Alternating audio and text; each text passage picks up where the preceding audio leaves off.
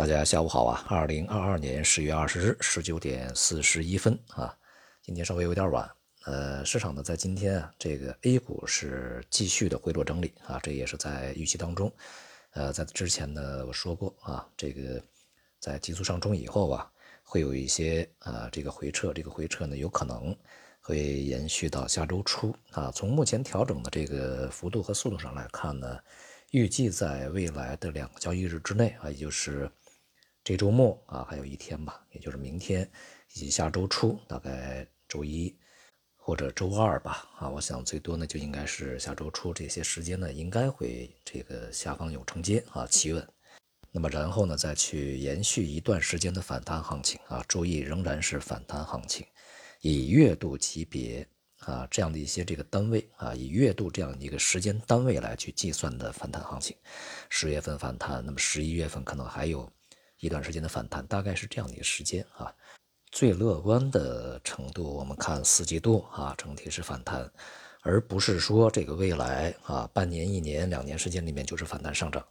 那就不叫反弹了啊，那就叫牛市了。现在牛市还很远啊，只是反弹行情而已。从整个的行业板块上来看呢，也是非常明显啊，今天整个大盘走的不好，还是一些呃核心的蓝筹这个。权重价值再去拖累整个大盘啊，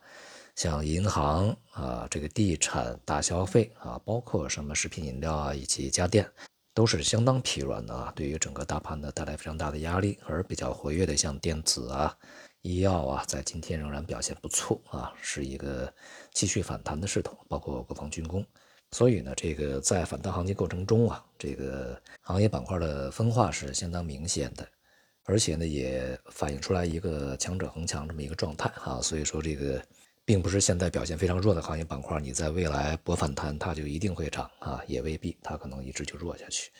基本面的信息呢并不多，而且呢，在这段时间吧，啊，即便有一些信息呢，我们也把主要精力放在听一听、看一看啊，然后去领会的这个层面上。而 LPR 呢，在今天保持不变啊，也是在这个预期当中啊。现在嘛，这个整体的各项政策啊，都应该是一个以稳为主啊。不过呢，我们在外部的压力还是不小的啊。这个有消息传出啊，美国呢政府正在去考虑与台湾合作去生产武器啊，以去对抗大陆。他们的步子呢是越迈越大啊，这个一步步向前拱足啊，这样的一些这个策略呢是非常的明显啊。从整体经济方向上来看呢，像美国啊，从经营者这个层面呢，对于未来的预期是越来越弱的。欧洲的麻烦也不断啊，所以说明年这个全球衰退基本上板上钉钉啊。而整个利率呢又不能停下来啊，紧缩还是要继续。不过呢，从美债收益率以及其他的这个。啊，像欧洲啊，主要的一些债券收益率来看呢，在屡创新高以后啊，或许呢，短期呢会有一些这个休整的需要。在这种情况下呢，比如说像美元啊，也会有一定的这个整理的需求啊。单边的持续上升呢，目前看起来似乎是动力不足啊，它需要在附近水平呢，经过一段时间的整理才能够蓄蓄力量啊。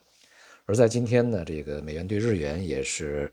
击穿了一百五十这个重要的心理关卡啊，这也符合我们在之前的预期，呃，就是市场啊，这个投机操作，市场的投资者他一定会上市这些，呃，这个一百五十啊，啊，甚至更高水平来去考验日本央行的决心的啊，因为从现在的基本面上来看，美元对日元的这个持续上升是，呃，非常这个符合啊整个它的内在逻辑啊，因为这个整个货币政策是截然相反嘛。不过呢，从市场的这个脚步上来看，也是相当谨慎啊，在升越一百五十以后啊，还是小心翼翼，并没有能够扩大这个呃推升美元、推低日元的一些动作啊。如果美元对日元继续上行啊，这个冲击呃一百五十啊更高的一些，比如一百五十三、一百五十五啊一百这些区域的话，恐怕日本央行入市干预就又会来啊。所以说，这个投机者还是非常忌惮这一点。再加上这个美元呢，近期有一定的啊这个区间整理的需要，外汇市场呢或许在接下来啊一段时间里面会变得相对平稳一些，但长期趋势啊仍然是不变的。刚才我讲了，就是国债收益率在这段时间有一定的这个回稳的啊一些需要啊。如果确实如此的话，将对整个的外围的资本市场也会带来一定的安抚作用啊，会有一定的反弹。欧美股市啊，呃，巩固之前的一个反弹的走势。如果外围市场变稳啊，对于 A 股来讲也是一个好事儿。我们接下来呢要去看一下这周末下周初啊是否 A 股能够稳定住。如果稳能够稳定住呢，继续可以逢低吸纳一些啊具有弹性的成长行业和板块啊。当然啊，这个反之啊，如果是无法稳定继续向下，那恐怕这个在年底之前这个行情啊下跌是停不下来的啊。虽然说这样的概率相对小一点，但是我们也要为这种风险去做好准备啊。一方面呢，我们要为呃这个接下来的一到三个交易日里面再去啊这个入市呢参与反弹，而另外一方面也要对呃超出预期的风险啊做好一定的准备和安排啊。好，今天就到这里，谢谢大家。